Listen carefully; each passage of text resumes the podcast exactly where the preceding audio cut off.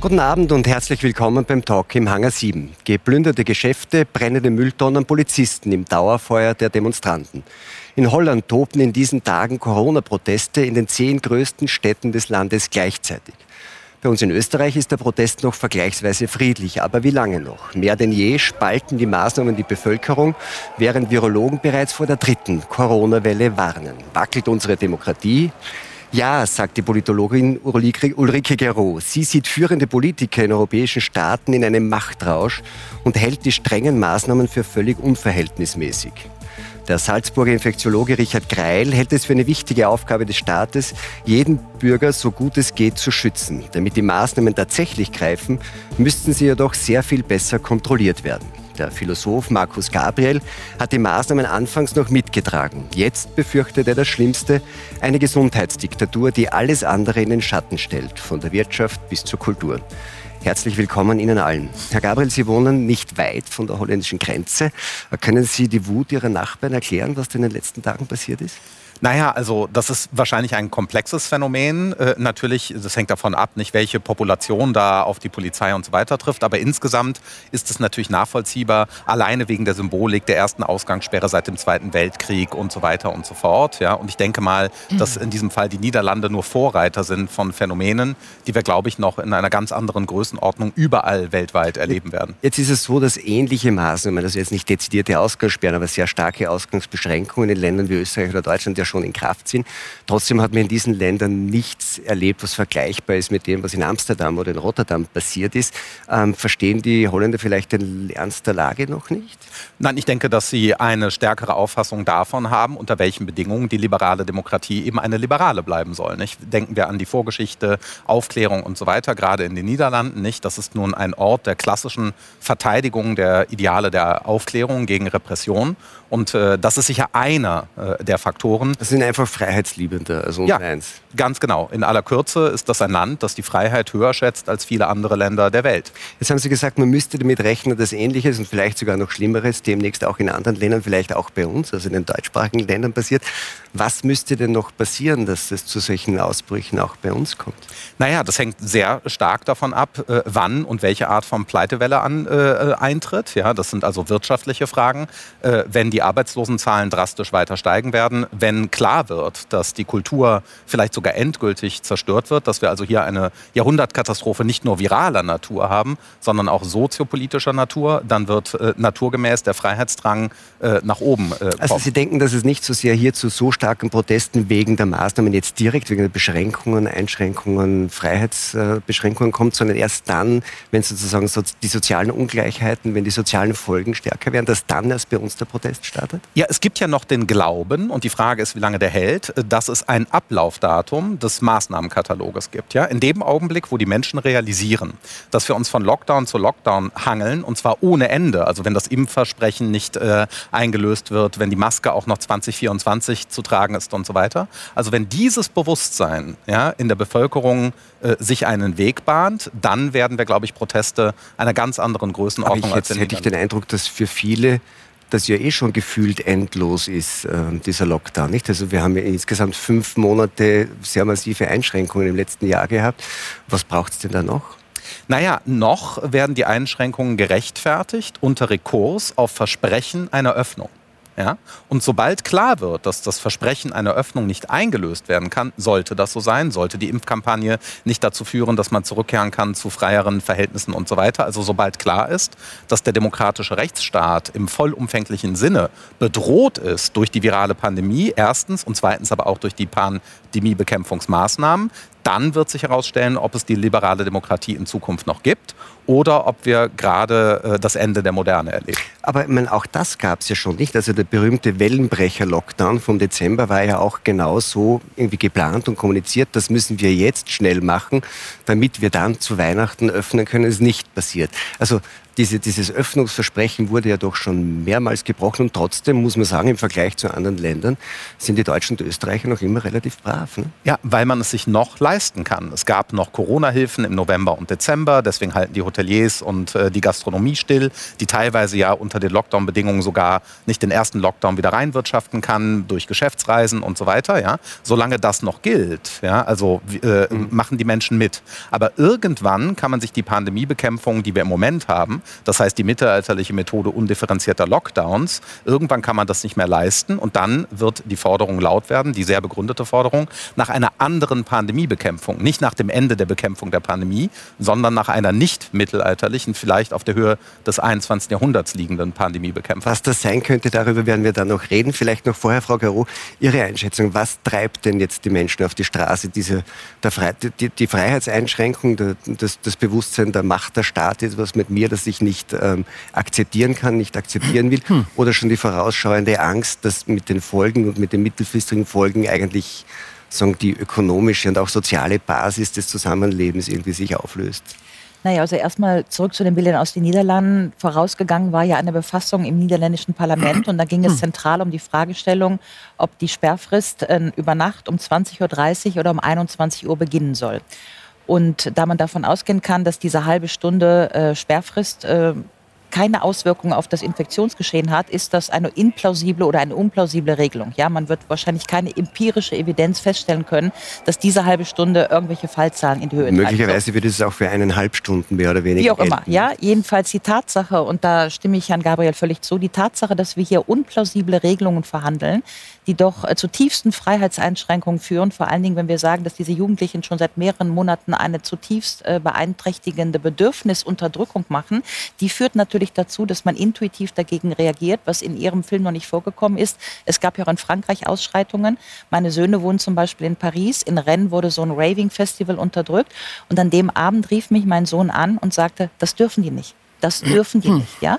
Und ich kann das gut verstehen, dass äh, Jugendliche, die jetzt seit vier, fünf, sechs Monaten ähm, sehr brav, sehr äh, eigentlich wohlwollend äh, das mitgemacht haben, dass sie an irgendeinem Punkt, wenn die Regelungen immer unplausibler werden, dass sie nicht mehr mitmachen. Und dann sind wir mitten in der politischen Theorie. Der italienische Philosoph Giorgio Agamben sagt, wenn das geltende, aber bedeutungslose Recht durchgesetzt wird, dann muss man damit rechnen, dass die kleinste Verfehlung die größten politischen Konsequenzen hat. Und dann fällt einem einfach nichts mehr ein, als draufzuhauen. Und dann wird ja noch, und das ist ja noch das schlimmere Argument, dann wird ja hinterher noch gesagt, naja, das wurde ja rechts unterwandert und deswegen müssen wir reagieren. Das ja? war meine nächste Frage, weil Sie haben jetzt so gesagt, die Jugendlichen.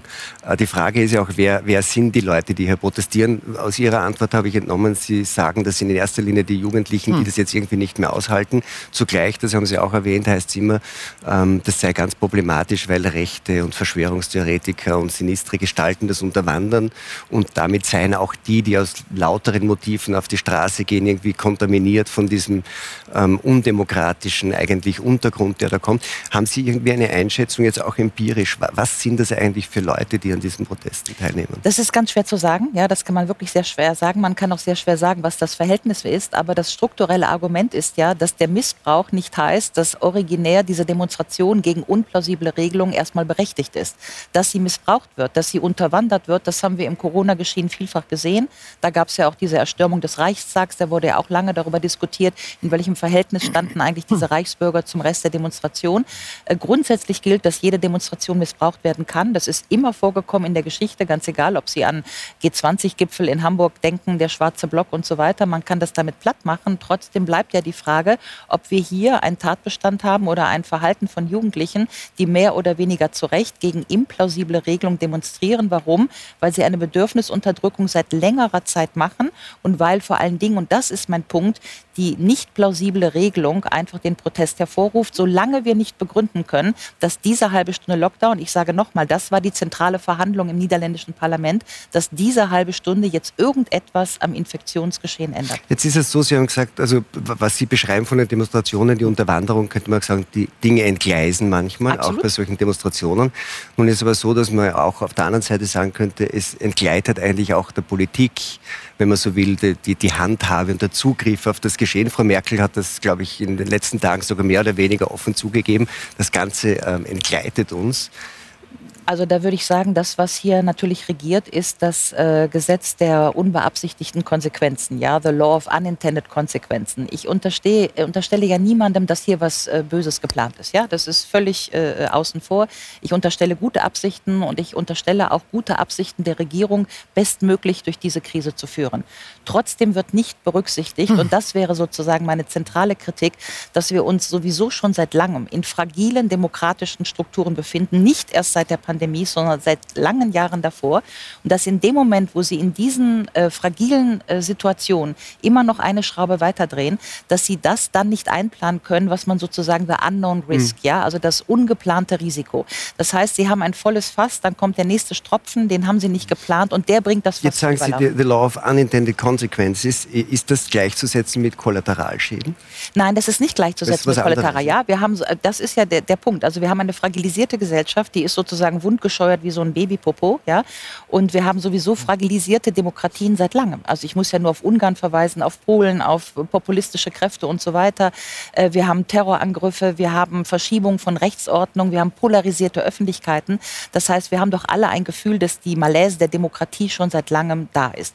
Und in so einer Situation dann noch einmal eine ganz starke Exekutivregierung durchzusetzen auf fragilem demokratischen Rechtsgrund und dann eben zu immer unplausibleren Regelungen Lösung zu kommen. Das ist ja sozusagen das, was ich. Bleiben wir an dem Punkt vielleicht konkret. Jetzt ist der nächste Punkt, der kommen wird oder der geplant ist oder der diskutiert wird, sind relativ rigide Reisebeschränkungen. Mhm. Wäre das irgendwie ein nächster Schritt in der Implausibilität Ihrer Meinung nach oder halten Sie das für plausibel? Das halte ich für nicht plausibel, weil wir ja schon im letzten Lockdown die Erfahrung gemacht haben, dass die Reisebeschränkungen einfach nicht funktionieren, äh, weil wir die Reisebeschränkungen, wir haben ja das letzte Mal schon erfahren, äh, dass wir äh, den Binnenmarkt damit ruinieren, dass wir Probleme haben bei den Lieferketten, dass wir Probleme haben bei den Arbeitskräften, die wir von Polen nach, nach, nach Deutschland, nach Österreich brauchen. Wir haben Erfahrung gemacht, dass sich Bevölkerungen dagegen gewehrt haben, zum Beispiel im Elsass. Wir haben die Erfahrung gemacht, dass es zum Beispiel Luxemburg zentral geschadet hat, weil das luxemburgische Gesundheitssystem nicht aufrechterhalten werden konnte, als die französischen Krankenschwestern nicht, nicht nach Luxemburg konnten dürften. und so weiter. Das heißt, die Reisebeschränkungen sind eigentlich völlig kontrainduziert, um überhaupt mit der Pandemie umzugehen und insofern kein probates Mittel. Das wäre jetzt auch eine epidemiologische Frage, Herr Greil. Sind Reisebeschränkungen ein probates Mittel Ihrer Meinung nach? Sie sind ein teilwirksames Mittel, das ist sehr gut nachgewiesen. Auf das kann ich gerne noch etwas rekurrieren. Daher bin ich sehr dafür, dass man die initialen Meinungen ein bisschen mehr durch Faktenbasiertheit ersetzt und das ein bisschen differenziert. Aber um die Demokratie in Gefahr zu sehen, genügen nicht die, die Darstellungen der Demonstrationen, der gewalttätigen Demonstrationen in Holland. Äh, was mir hier fehlt, ist das komplementäre Bild.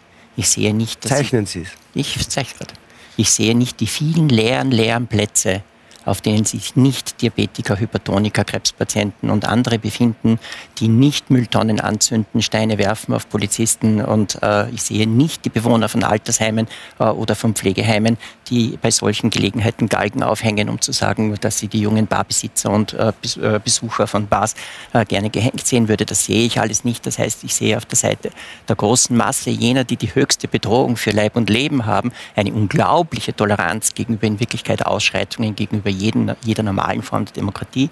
Ich kann auch nichts damit anfangen zu glauben, dass die äh, Entscheidung im, äh, im holländischen Nationalrat oder äh, um eine halbe Stunde auf oder ab und deren Begründbarkeit, die äh, zu hinterlegen wäre, in Wirklichkeit einen solchen Protest auslöst. Ich glaube nicht, dass die dass die Mitglieder des holländischen Parlaments diesen Protest gemacht haben, der in Wirklichkeit ein, eine, eine Gewalt, ein Gewaltrausch von Hooligans ist.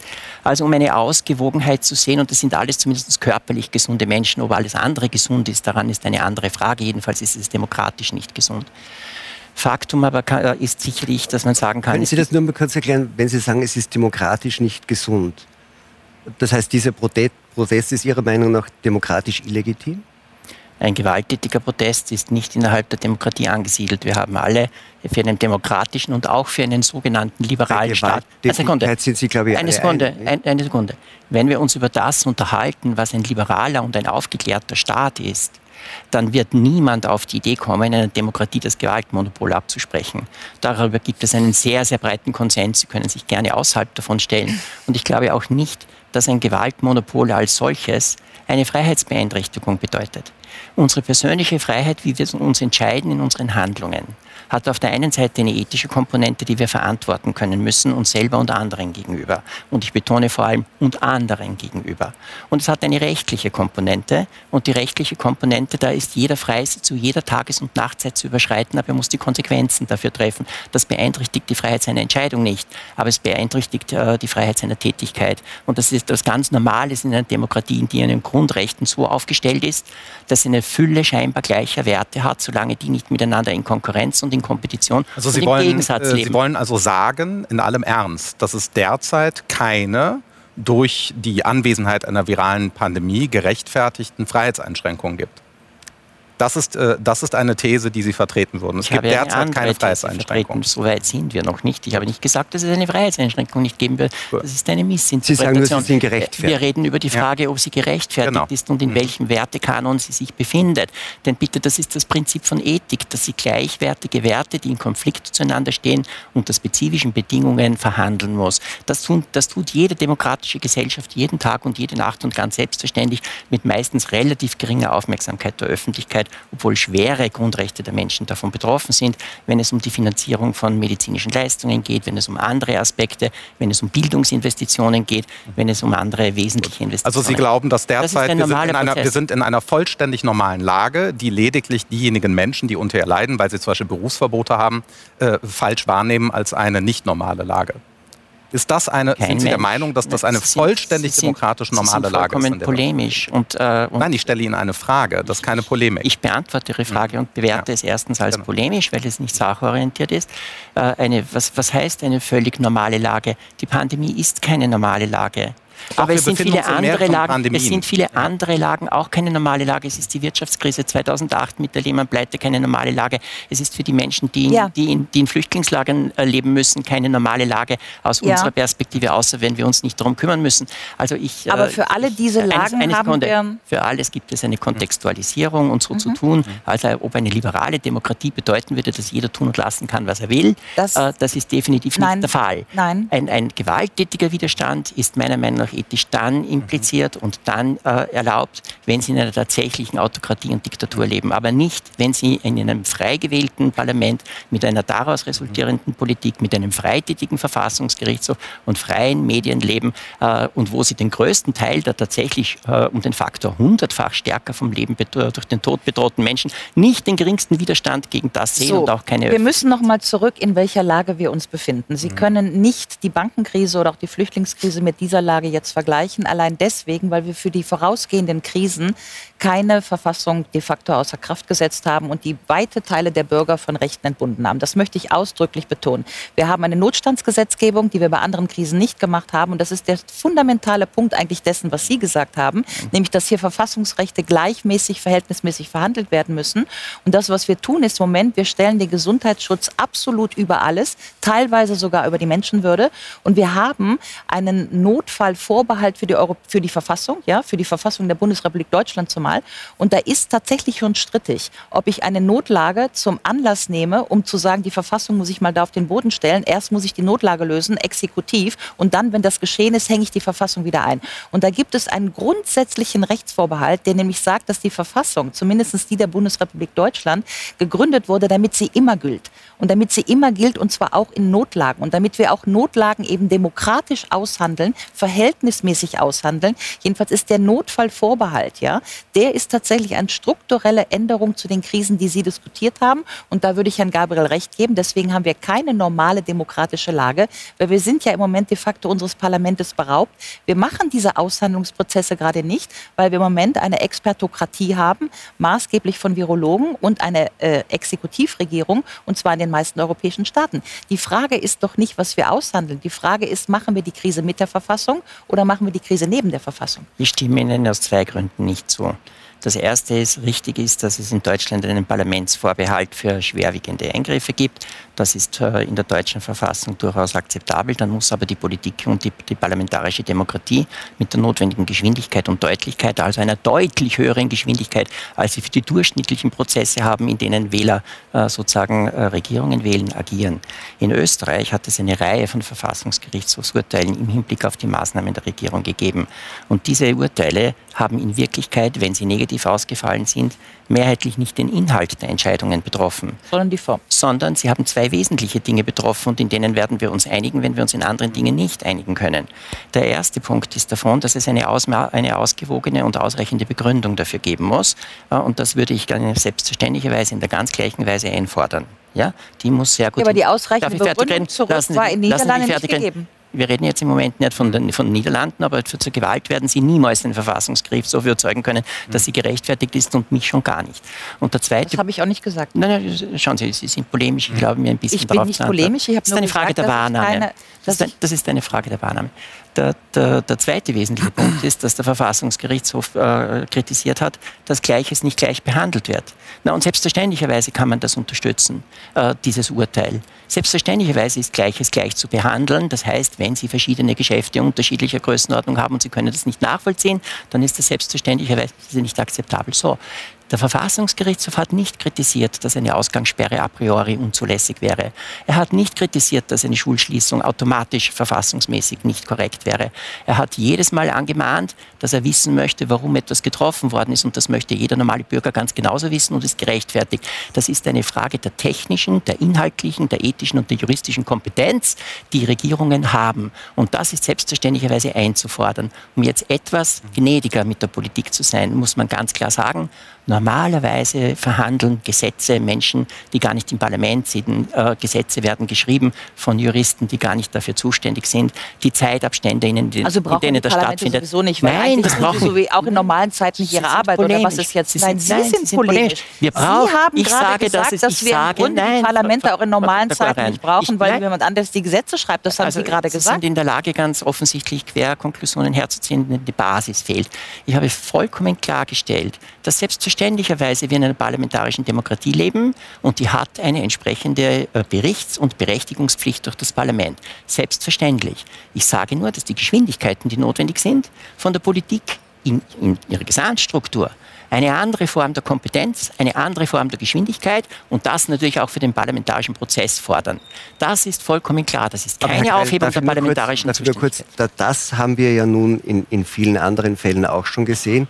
Und das ist die Feststellung, dass man sagt, äh, es gibt Dinge und es gibt Notlagen, da ist die Demokratie zu langsam ja, weil die normalen Nein, Prozesse, die dauern so lang, dann muss man das, so, das, quasi exekutiv es gibt, machen. Es gibt naja, keine letztendlich, Herr Kreil, ich, ich würde sagen, Sie haben es schon gesagt. Ja. Nein. Weil Sie gesagt haben, in, in den normalen Aushandlungsprozessen, mhm. die wir eh kennen, abgesehen davon, dass Sie sagen, dass es immer mhm. undemokratisch ist, weil die machen das eh nicht im Parlament, sind die jetzt einfach zu langsam. Das ist, das, ist eine, das ist eine völlige Absurdität. Stellen Sie sich vor. Das haben Sie Wir haben das nein, zu dritt gehört. Nein, also irgendwie. Nein. Erstens habe ich das nicht gesagt. Das, das reflektiert nur Ihre Erwartungshaltung für das, was Sie gerne für die einzige Antithese in diesem Podium gerne hätten. Aber es entspricht nicht der Realität. Der zweite wesentliche Punkt ist. Ich finde es großartig, wie schnell Sie in der Beurteilung von allem und jedem immer sind, wirklich. Nachdem Sie das, das begonnen haben, erlaube großartig. ich mir die Replik. Wir können uns aber gerne auf einer anderen Ebene unterhalten und ein bisschen das Tempo herunternehmen und ein bisschen ausgewogener ich, ich miteinander glaub, diskutieren. Nicht, Oder vielleicht mal zum Grundsatz der Verhältnisse. So ich würde gerne Sie, ich würde gerne auf, auf, das zurückkommen, was der wesentliche Punkt ist. Wenn Sie Ihr ganzes Leben... Was aus Ihrer Sicht der wesentliche Punkt ist. Was ist mein? hören Sie es vielleicht an, vielleicht ist es ja. am Ende auch Ihr wesentlicher ja. Punkt, aber wir reden immer noch über Geschwindigkeiten. Ich wollte über Verhältnismäßigkeit Ja, ich rede über Verhältnismäßigkeit plus Geschwindigkeit. Wenn Sie Ihr ganzes Leben lang ausschließlich akut existenziell bedrohte Menschen behandeln, und das in hohen Entscheidungsnotständen, weil es teilweise die Basis, die sie gerne hätten, an Faktizität nicht haben. Und trotzdem die gleiche Qualität in der Beurteilung und die gleiche Zuwendung und die gleiche Anstrengung aufwenden müssen, dann ist vollkommen klar, dass die Geschwindigkeit, die Akuität der Entscheidung, die Geschwindigkeit äh, ihrer, ihrer Entscheidungen, also die Notwendigkeit der Akuität, die Notwendigkeit ihrer Entscheidungen, deren Geschwindigkeit definiert. Und das ist die Grundlage, nach der ich meine Geschwindigkeit richten muss und nicht umgekehrt. Ich kann nicht sagen, das Parlament tagt in der, äh, in, äh, in der Sommerpause nicht, aber die Pandemie Wo läuft wollen Sie weiter. Damit das will ich sagen. Das ja. möchte ich gerne. Ich, das möchte, ist meine Frage. Ich sage Ihnen ganz klar, worauf ja, jetzt sind wir bei einem ganz fundamentalen Punkt. Parlamentarische Demokratie, die wir alle haben wollen, und die, die auf gar keinen Fall verloren gehen darf, kann dann überleben und wird dann überleben, wenn sie, was sie immer gewesen ist, mindestens so kompetent, wenn nicht sehr viel kompetenter als autokratische Systeme in der Bewältigung von Krisen ist. Und es ist eine fundamentale Gefahr, die Dinge so ausufern zu lassen, aus einem falsch verstandenen Freiheitsbegriff äh, heraus, dass die parlamentarische Demokratie versagt. Und diejenigen, die jetzt von einer, von einer letzten Endes zunächst einer Corona-Diktatur sprechen, bis das dem Herrn Meuthen zu viel geworden ist und er gesagt hat, das ist vielleicht nicht ganz wahr, sonst könnte ich meinen Kongress hier nicht abhalten, ja, die transferieren den Begriff jetzt zu einer Gesundheitsdiktatur, indem sie sagen, die Alten, die Kranken und alle anderen, so, die sind die jetzt Diktatur müssen wir mal ganz uns. anders ansetzen. Entschuldigung, jetzt müssen also, wir mal ganz äh, anders ansetzen. Und das ganz anders ansetzen hat viel damit zu tun, dass ähm, die Absolutierung von Gesundheitsinteressen per se zu beanstanden ist. Das, was ich eben gesagt habe, ist, dass das Neue an dieser Krise, darauf haben Sie immer noch nicht geantwortet, die im Prinzip der Notstandsvorbehalt der Verfassung ist, den ich zurückweise. Die Verfassung wurde gemacht, damit sie immer gilt. Das ist schon mal das Erste. Das Zweite, viel Wichtigere ist aber, dass wir hier diskutieren über die Verhältnismäßigkeit der Effekte einer Politik, die im Moment zentral für ein zentrales Element der Pandemiebekämpfung äh, mobilisiert wird. Das bestreitet niemand, dass wir ein übergeordnetes Interesse haben, die Pandemie runterzubekommen, äh, dass wir ein fundamentales Interesse haben, Kranke zu behandeln. Das, was ich beanstande, ist, dass dieses Ziel der Gesellschaft nicht absolut gesetzt werden kann und dass nicht alles andere, alle anderen gesellschaftlichen Ziele dagegen geopfert werden können. Was ich auch beanstande, ist, dass die anderen Interessen der Gesellschaft, ganz egal, ob das soziopsychologische, ob das soziale, kulturelle, anthropologische Interessen der Gesellschaft sind, Interessen der Menschen nach Begegnung, Martin Buber, Menschsein ist sich begegnen, dass diese ganzen anderen Ziele zentral einer verabsolutierten Interesse untergeordnet werden. Und das ist der Maßstab der Verhältnismäßigkeit, den wir in Demokratien zumindest immer anliegen. Warum? Weil es das zentrale Element von menschlicher Würde ist. Das können Sie nicht wegweisen. Wenn Sie sagen, dass Sie das nicht verhandeln wollen und alles Geschwindigkeitsgesetzen unterwerfen, dann sind Sie in präautoritären Strukturen, die ich zurückweise. Das ist ein kompletter Unsinn, was Sie hier erzählen, insbesondere auf meine Person Herr, bezogen. Herr, Herr Gabriel, korrekt Herr Gabriel wäre auch noch dran, bitte. Genau, also es gibt neben der natürlich rechtlichen Frage des, äh, der Feststellung von Verhältnismäßigkeit in einer fraglos äh, funktionierenden strukturellen Demokratie gibt es in der Tat die ethischen Fragen. Die ethischen Fragen sind erheblich komplexer, äh, weil wir natürlich Schaden zufügen, ja, dadurch, dass wir die Pandemie bekämpfen. Das sind nicht nur die viel besprochenen Kollater- Kollateralschäden, sondern das sind natürlich faktische, täglich stattfindende psychosoziale Schäden. Das ist die Schließung von Universitäten, Schulen, Geschäften, Gastronomie, Kultur etc. etc. Das sind faktisch hergestellte Schäden. Ja? Und der Zweck heiligt ethisch eben nicht die Mittel. Sie können nicht sagen, dass ein Zweck der ein begründeter Zweck ist, nämlich die Bekämpfung der viralen Pandemie, sogar ein so dringlicher Zweck, dass es legitim ist, dem sehr viele Interessen unterzuordnen, aber dass dieser Zweck die anderen Mittel heiligt. Ja? Also das sehen Sie triviale dar- darin. Eine schnelle Lösung der Pandemie wäre ja auch das Töten aller Covid-19-Patienten und wir würden sagen, das ist eine sehr schlechte Idee. Ja? Das heißt, Sie können nicht einfach alles machen, um die virale Pandemie zu bekämpfen. Und das ist die ethische Verhältnismäßigkeit. Das ist ein ganz anderer Begriff nur als ganz, der Begriff ganz, der ganz eine juristischen Zwischenfrage, nur fürs. Verständnis. Was Sie sagen, das ist ethische Fragestellungen können immer nur beantwortet werden durch ein Abwägen von Gütern. Es Richtig. ist zweifellos ein Gut, Leben zu schützen genau. Von Menschen, die besonders bedroht sind durch dieses Virus, weil sie in einer Risikogruppe sind. Genau, das Es ist moralisch geboten. Äh, Ja. so quasi ein, ein, ein, ein, ein guter Zweck, die Überlastung von Gesundheitssystemen Ja. zu verhindern. Und auf Ohne der anderen Seite Frage. stehen die Schäden und Ethik heißt immer Abwägen von unterschiedlichen Interessen und dann entscheiden. Richtig. Jetzt hat aber wahrscheinlich Herr Greil doch einen Punkt, wenn er sagt, in einem, in einem Pandemiegeschehen, in dem immer auch von exponentiellem Wachstum und damit tatsächlich auch von Geschwindigkeitsfragen die Rede ist, ähm, muss man möglicherweise tatsächlich schneller abwägen als in, einem, in, einer, in einer Lage, in der irgendwie nicht sehr kurzfristig Mhm. andere Schäden auftauchen. Hat er denn nicht doch einen Punkt? Äh, nein, deswegen nicht, weil die anderen Schäden schlichtweg nicht gemessen werden. Genau. Die Güterabwägung findet nicht statt. Absolut. Und da die Güterabwägung nicht nicht stattfindet, wird ein unbegründetes ethisches Urteil gefällt und damit ein falsches. Also gut, Wenn die Güterabwägung stattfände, ja, es wird nicht gemessen, welche Folgen für die Kultur äh, und die psychosoziale Struktur für folgende Generationen und so weiter, eben auch auf einer ethischen Ebene. Was macht es mit Zweijährigen, wenn sie Angst haben vor der Begegnung mit Menschen? Was bedeutet das? Ja? Dazu gibt es natürlich gute Disziplinen wie die Psychologie und so weiter. Und das gehört in den Abwägungsprozess. Absolut. Solange der nicht stattfindet, und der findet derzeit nicht statt, äh, äh, nehmen wir eine gesamtgesellschaftliche Triage blind vor. Mit einem guten Zweck. Das äh, relativiert nicht den richtigen Zweck der viralen Pandemiebekämpfung. Es bedeutet aber, dass wir das ethische Urteil, das wir eigentlich begründet fällen müssten, durch geeignete transdisziplinär besetzte Pandemieräte zusammen mit Politik, Zivilgesellschaft, äh, Religion auch natürlich und Kultur, diese Beratung, und das wäre die relevante Beratung, findet derzeit nicht statt mit dem Argument der Geschwindigkeit. Das heißt, das Argument von Herrn Greil sehe ich als ein Argument, das ausdrücklich sich richtet gegen die Möglichkeit einer ethischen Urteilsfindung und das ich deswegen als ein massiv unmoralisches Argument in dieser Form äh, verurteilen möchte. So das ist die Argumentation gerne, nicht das inakzeptabel. Können, das können Sie ja. gerne tun, aber es ist ein komplett in sich inkonsistentes ja. äh, Gebäude, das Sie hier aufbauen. Der, der erste wesentliche Punkt ist, es gibt keine, Verabsolut, äh, keine Verabsolutierung der Gesundheitsfrage oder der Lebensfrage. Na, absolut. Das machen wir gerade. Schauen Sie, ich habe Ihnen zugehört, ohne Sie zu unterbrechen. Vielleicht sind Sie so nett und tun das auch. Die, ähm, das gibt es definitiv nicht. Mhm. In keiner der folgenden Beurteilungen.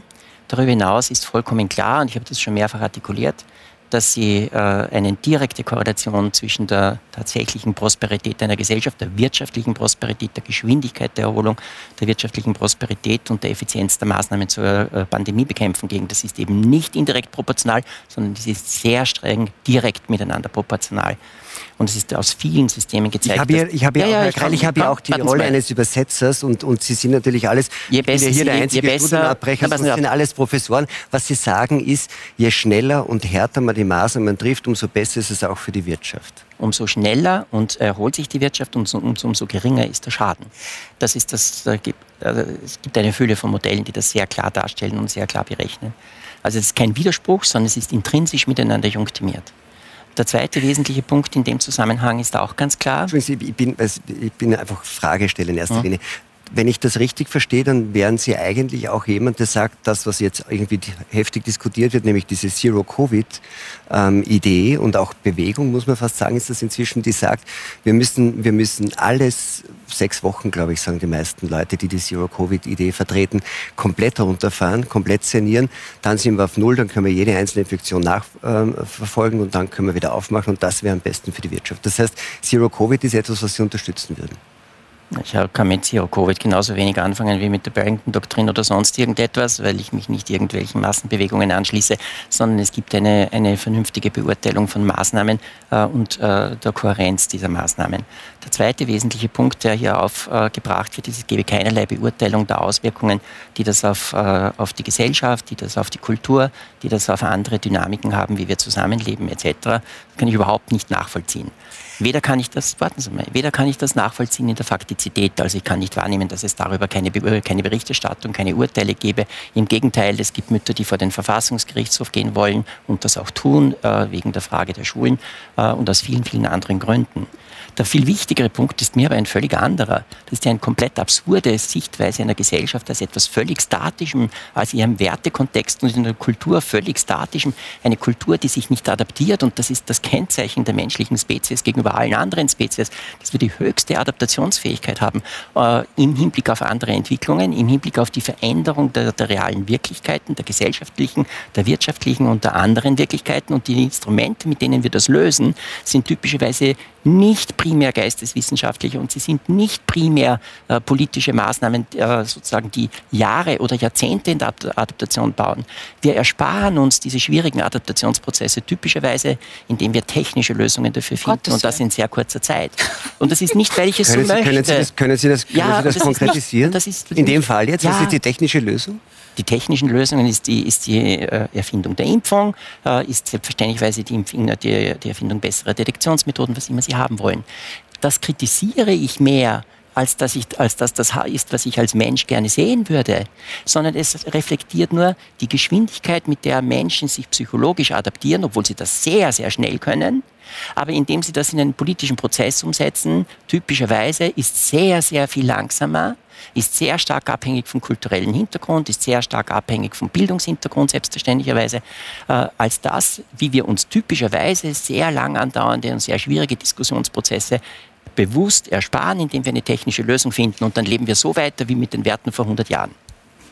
Herr Greil, ich habe jetzt wirklich versucht, Ihnen zu folgen und ich habe bis jetzt noch nicht verstanden, wo Sie eigentlich hinwollen. Ich habe noch nicht verstanden, wo Sie verfassungsrechtlich hinwollen, wo Sie politisch hinwollen, wo Sie parlamentarisch hinwollen. Ich habe immer noch nicht verstanden, ob Sie einen Zero-Lockdown eher befürworten würden oder eher nicht. Nein, der Sachverhalt ist ganz eindeutig. So. Wenn, je tiefer Sie hinuntergehen mit den Werten, und es ist vollkommen klar, dass Sie mit den derzeitigen Werten... Aber, ja, um mal bei den Werten zu bleiben. Nein, jetzt möchte ich mal zu den Werten etwas sagen. Dass Sie so empfindlich sind auf Unterbrechungen, unterbrechen Sie so. relativ viel. Zu den Werten möchte ich jetzt mal gerne etwas sagen. Ja?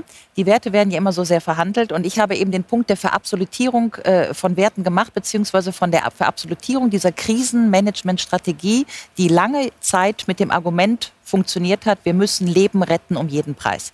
Ich würde gerne sagen, dass der kulturelle rechtliche Besitzstand der europäischen Demokratien der ist, dass wir nicht jedes Leben um jeden Preis retten, sondern jedes Leben im menschenmöglichen Ermessen retten, aber nicht um den Preis des Tabubruches.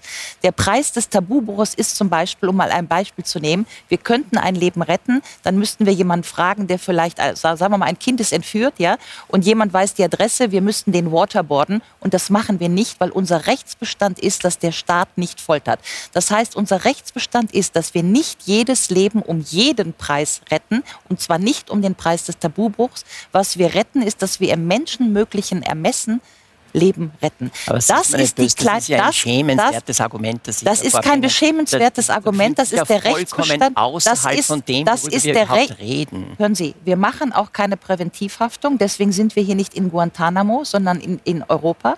Wir machen, äh, wir machen kein Waterboarding und wir haben, oder Waterboarding hören Sie, für, die, für die Demonstranten mein, Meine haben. Frage an Sie ist jetzt, und das möchte ich wirklich gerne verstehen, welchen Tabubruch sind Sie bereit zu akzeptieren, damit wir im Grunde im letzten Fall jedes Leben um jeden Preis retten. Das ist genau das, was ich eben raufziele. Ich sage nur, unser kultureller Rechtsbestand ist, wir machen dubio pro reo, wir machen keine Präventionshaft, wir machen kein Waterboarding und der Staat foltert nicht. Das sind die Werte, die wir hier vertreten. Wenn Sie jetzt gucken auf das, was wir bei Corona machen, dann muss man sehen, dass wir massive Schädigungen in vielen Bereichen der Gesellschaft haben, sehr viele Individualschädigungen. Ich will nur mal sagen, dass Hirnneurologen für Kinder zum Beispiel sagen können, dass wenn sie Kinder vier oder fünf Monate in der Leblosigkeit halten, also in der Bedürfnisunterdrückung, dann führt das zu nachhaltigen neurologischen Schäden bei Kindern.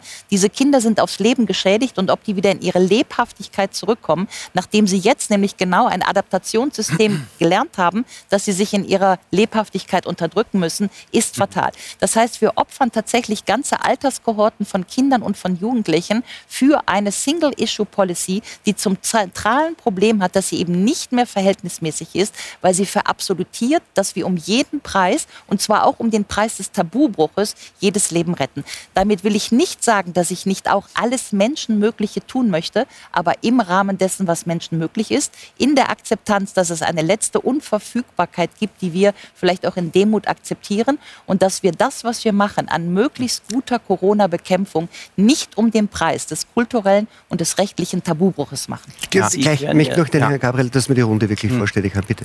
Ja, genau. Also ich würde auch sagen, äh, die Forschung, die jetzt noch aussteht, und das ist eben die Ethik, eine wissenschaftliche Disziplin, die transdisziplinär funktioniert. Gibt es verschiedene Ansätze, Forschung weltweit. Äh, die Ethik muss genau das tun, prüfen, ja, wie, äh, äh, welches Ausmaß von Schäden, Zunahme psychischer Krankheit und so weiter, das gehört ja auch zum Sektor Public Health. Ja, also was sind die faktisch produzierten Schäden durch die virale Pandemiebekämpfung und wie ist das Verhältnis zwischen den Notwendigkeiten einer viralen Pandemiebekämpfung und der Produktion von Schäden an anderer Stelle. Das ist das, äh, der Gegenstand der ethischen Abwägungsprozesse. Und da kann es sein, dass man zu dem Ergebnis kommt, dass, äh, äh dass man sagt, wir brauchen einen vier Wochen langen Lockdown, um die Zahlen runterzudrücken aus den und den Gründen, äh, im äh, Umkehrschluss zu so und so. Nicht? Das ist dann die Abwägung. Fünf Monate Lockdown gehören sicher nicht in den Bereich, der verträglich ist. Deswegen ist meines Erachtens das Modell Lockdown in diesem Winter daran gescheitert. Wir brauchen also ein anderes Modell. Ein Modell, das die Zahlen senkt, keine Frage, aber dazu braucht man eben transdisziplinäre Räte, die genau das erforschen. Mhm. Teilweise sind in epidemiologischen Mobilitätsmodellen und so weiter Unsinnsannahmen drin. Das kann man auch durch Erforschung der Annahmen, die einfließen in die Modellierung, natürlich zutage fördern. Aber vielleicht gehen wir einen Schritt weiter. Ja. Was wären denn alternative Methoden zu den Lockdowns? Ja, also zum Beispiel, nicht, äh, um die äh, Metapher meines Bonner Kollegen Hendrik Streeck zu verwenden, ja, äh, das Skalpell statt der Hammer. Ja. Wir machen immer noch Hammer and the Dance, ja, mhm. weiterhin. Dafür gibt es ja viele Gründe. Der Sommer wurde verschlafen und so weiter. Das wurde ja alles angeführt. Ja. Wir hatten ja im Sommer die Pandemie im Griff, was übrigens der empirische Beweis dafür ist, dass wir hatten ja teilweise 7 auf 100.000 mhm. und wir, daran haben wir ja gesehen, wir können die Pandemie nicht kontrollieren. Wir haben ja den empirischen Beweis, dass es nicht stimmt, wenn die Zahlen eine bestimmte Niedrigkeit haben, dass wir das dauerhaft kontrollieren kontrollieren können, das ist ja gescheitert. Mhm. Das kann, also nicht, wir haben, wie gesagt, für Europa den Beweis, dass das nicht funktioniert. Äh, wir brauchen also etwas anderes. Ja? Zum Beispiel äh, äh, wissen wir etwa, es finden Infektionen in Privathaushalten statt, äh, weil die, das Einzige, was die Menschen noch haben. Man könnte eine ganz andere Politik haben. Konkretes Beispiel, Empfehlung, in Restaurants zu gehen, die Hygienekonzepte haben und dringendes Abraten bis hin zu auch Verboten, also staatliche Maßnahmen von bestimmten Formen von Treffen im Privatraum. Ja? Äh, dann würden sie zwar die Mobilität erhöhen und Menschen treffen sich im Restaurant, aber arguably würden sie zum Beispiel Reduktionen senken. Es gibt meines Erachtens keinen Grund dafür, Theater und Opernhäuser mit Hygienekonzepten und so weiter zu schließen. Das heißt, wir wissen ja, dass in vielen Bereichen keine Infektionen fest, äh, äh, festzustellen waren in der Vergangenheit und jetzt wird aber mit dem Hammer wieder drüber gehauen und das ist meines Erachtens das keine Das ist ein interessanter Punkt Methode. aus der letzten ja. Zeit, weil, ja, weil das ja die, die das ja heftig diskutiert die Frage, ist es sinnvoll für alle die gleichen Maßnahmen restriktiv zu machen oder gibt es eine Möglichkeit eines besonderen Schutzes der Risikogruppen und dafür dafür sozusagen in den anderen Bereichen aufzumachen. Jetzt war ein, äh, im Spiegel ein Interview mit dem Christian Drosten, der irgendwie andere Konzepte vertritt und tatsächlich haben die Interviewer des ähm, angesehenen Nachrichtenmagazins Spiegel Herrn Drosten gefragt, ob es nicht so ist, dass Leute wie Streeck, den Sie gerade erwähnt haben, und Jonas Schmidt-Kanasit, die also dieses Konzept vertreten, eigentlich gefährlicher sind als die Corona-Leugner. Da, da, da, kommt auch irgendwie ein interessantes Wissenschaftsdebattenbild ja. zutage, nicht? Ja gut, das ist einfach schierer Unsinn. Ähm, äh, natürlich ist die Frage, ob es ähm, bessere Methoden gibt als die Methoden, die wir derzeit verwenden. Ja, niemals eine Frage, die man nicht stellen kann. Im Gegenteil, da die Methoden, die wir derzeit verwenden, offensichtlich nicht zielführend sind, weil wir uns seit fünf Monaten in einem Lockdown befinden und die Zahlen nicht hinreichend runtergehen, um das Ziel zu erreichen, das wir gerne erreichen wollen, möglichst niedrige äh, Zahlen, Nachvollziehbarkeit und so weiter. Es ist ja empirisch der Fall, da muss man ja nichts, keine Hypothesen machen, dass die Maßnahmen nicht das Ziel erreichen, das angekündigt wurde. Ja? Wellenbrecher-Shutdown gescheitert und so weiter, Verschärfung gescheitert. So, das hat ja nicht funktioniert. Das heißt, die Diskussion darüber, ob wir bessere Maßnahmen haben, äh, äh, ist eine legitime Diskussion und dafür brauchen wir aber Expertenräte. Das kann man nicht, auch das ist nicht a priori. Ja? Muss, man muss am Tisch sitzen und sich genau diese Fragen stellen. Medizinische, aber eben selbstverständlich geisteswissenschaftliche Experten. Man kann nicht irgendwas über Spanien und so weiter sagen ohne His Hispanistin. Man kann nichts über die Frage sagen, äh, welchen Schaden die liberale Demokratie nimmt, ohne Politikwissenschaftlerinnen, Romanisten, EU-Experten, äh, Virologen, Epidemiologen, Politiker. Ja? Sie können nicht einfach drei Leute nehmen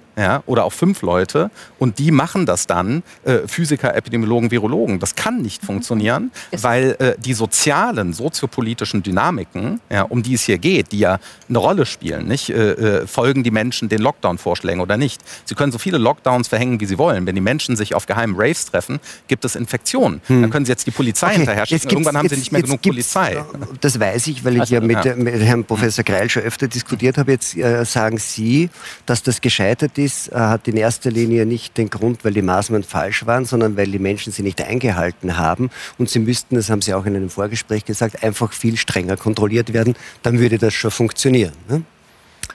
Also ich möchte zuerst einen Rekurs machen, wenn man die Diskussionsrhetorik und die, sagen wir mal, äh, die Form, wie hier Logik äh, zu einer Pseudologik aufgebaut wird, nicht akzeptieren kann. Was ist die Pseudologik? Ich erkläre es Ihnen gleich. Wir haben in Österreich und in Deutschland kein Guantanamo.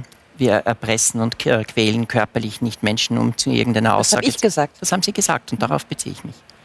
Das heißt, Sie postulieren hier etwas als Gegenhypothese, um auf der anderen Seite so etwas wie etwas, was es nicht gibt. Sie postulieren, dass etwas sozusagen das Resultat, das reale Resultat eines Schutzes des, des Gesundheitswesens wäre, um das Gesundheitswesen zu einem äh, und den Schutz der Gesundheit zu einem Popanz zu erklären, indem Sie das damit. ich nicht gesagt. Das ist der rhetorische Kunstgriff, den Sie in Wirklichkeit dabei machen und das ist vollkommen unangemessen. Gegen, ich wehre mich gegen den Begriff Popanz. das habe ich das nicht gesagt. So, so funktioniert die Rhetorik in dieser Konstellation bis hin zur Erklärung von etwas, was Sind Sie Rhetorik ist. Professor, das wusste ich gar nicht. Vielleicht könnten Sie mal die Meta-Analyse ja. weglassen. Sie sind ja Experte und so. deswegen wäre es ja interessant Aber so funktioniert die, so können funktioniert Sie, die Diskussion. Können, können Sie, Sie denn erklären? Eine, Sie bringen etwas ja. als eine Realität auf, was ja. es nicht gibt und sagen, dieses Mittel darf nicht erlaubt sein. Niemand hat dieses Mittel jemals in Anspruch genommen oder jemals in die Realität eingeführt. Und Sie tun so, als ob das eine reale Konstitution also ich, wäre, gegen die man sich gibt, wehren muss. Gibt es Lockdown-Maßnahmen oder nicht? Also wir, wir können es ja elementar machen. Sie die Notwendigkeit zu einer Widerstandspflicht, die sind Ich weiß nicht mal, was Sie hier mal, worüber Sie reden. Moment, ich muss jetzt, jetzt muss ich mal, muss ich weiß nicht einmal, worüber Sie reden. Muss ich mir kurz Stopp machen. Das ist freischwebende Fantasie. Nicht, weil Sie Ihre eigene Logik sehr weit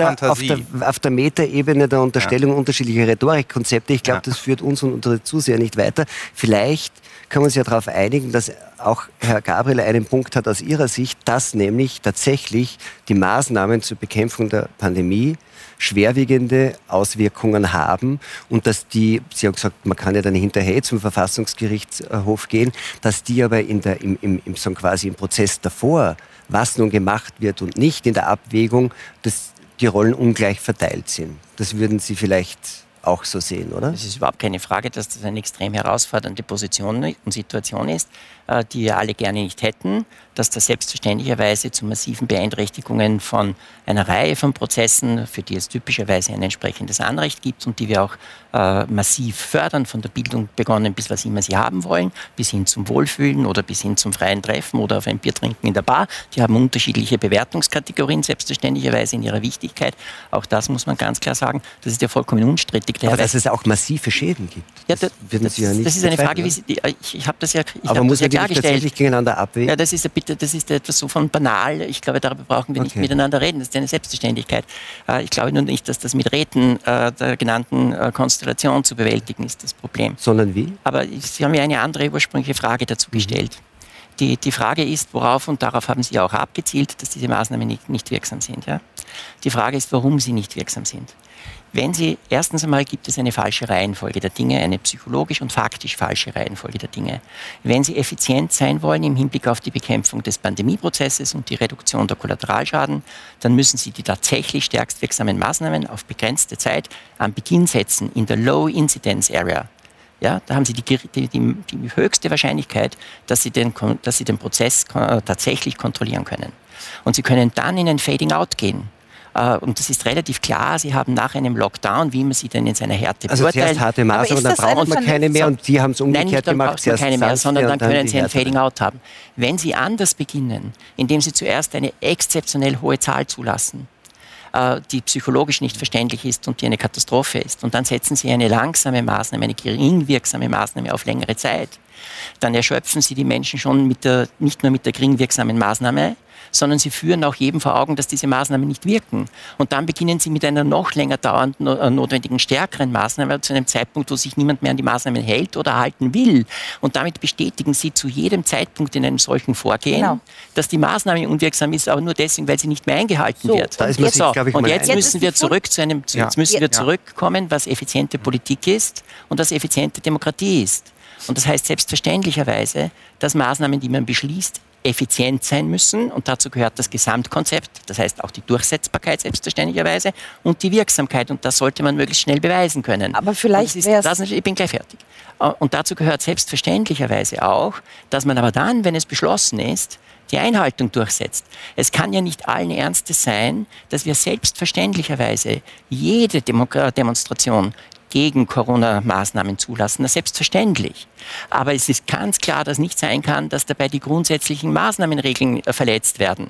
Und dass die Polizei das auch noch begleitet und den Menschen das Gefühl vermittelt, ja, wir unterstützen, wir schützen die, die, die, die Verletzung sozusagen der notwendigen Maßnahmen. Das ist, ein, das ist eine Absurdität und das ist keine Beeinträchtigung der tatsächlichen Demonstrationsfreiheit, die verfassungsrechtlich von uns allen als bewusst zu schützen gilt. Aber psychologisch ist das eine einzige Katastrophe. Wenn wenn Sie Maßnahmen setzen, egal welche dann Art, müssen Sie auch hart durchsetzen, Sie, sagen Sie. Ich, ich ja. rede nicht von hart. Dann müssen sie angemessen durchgesetzt werden. Kein Mensch würde auf die Idee kommen zu glauben, dass eine Verkehrsbeschränkung, die niemand kontrolliert, von irgendjemandem eingehalten werden würde. Okay. das ist jetzt. Ich würde das, gerne noch mal fragen. Eine Sekunde, Frau Gerber, wir sind gleich wieder so weit. Es ist genau der Punkt gefallen und, und ich möchte es auch zum Teil einfach ein bisschen konkreter machen. Sie haben gesagt, es würde niemandem einfallen, dass man irgendwie die 130er-Beschränkung auf der Autobahn nicht kontrolliert. Da gibt es zu Recht Strafen. Es gibt ja auch Strafandrohungen für die Maßnahmen in der ganzen Pandemiebekämpfung und die werden aber eigentlich trotzdem nicht eingehalten, obwohl es so harte Strafen gibt. Vielleicht schauen wir uns das kurz an. Seit einem Jahr gelten teils harte Corona-Regeln. Doch trotz saftiger Strafen machen immer weniger Bürger mit. Und einige schaffen es sogar in die Schlagzeilen, wie ein 19-jähriger Salzburger. Obwohl er positiv auf Corona getestet war, fuhr er nach Italien in den Urlaub. Jetzt droht ihm wegen vorsätzlicher Gefährdung von Menschen durch übertragbare Krankheiten eine Freiheitsstrafe von bis zu drei Jahren. In jedem Fall aber ein saftiges Bußgeld. Bereits rechtskräftig verurteilt ist eine 54-jährige Tirolerin, die trotz verordneter Quarantäne mehrmals zum Einkaufen ging und ihren Hausmüll entsorgte. Dafür muss sie nun 10.800 Euro Geldstrafe bezahlen. Nachbarn beschwerten sich über Lärm in einer Wohnung in Bad Gastein. Die alarmierte Polizei traf dort auf rund ein Dutzend Schweden und Dänen, die sich ohne Masken und Abstand mit einigen Dosen Bier auf ihren Skilehrerlehrgang einstimmten. Die Polizei löste die nächtliche Party auf. Den Wintersportlern drohen nun saftige Strafen von bis zu 1450 Euro pro Kopf. Sind Sie sich da mit Herrn Greil einig, dass man sagt, wenn man das schon macht, dann muss man es auch durchsetzen? Dann sind diese Strafen auch gerechtfertigt? Ähm, natürlich ist es so, dass ähm, Geldbußen, Ordnungswidrigkeiten, der Rechtsstaat, wie er jetzt damit umgeht, ja, dass das gerechtfertigt ist. Das ist gar keine Frage. Es ist aber auch so, dass ähm, nicht ein Tempolimit nicht bedeutet, dass niemand es überschreitet.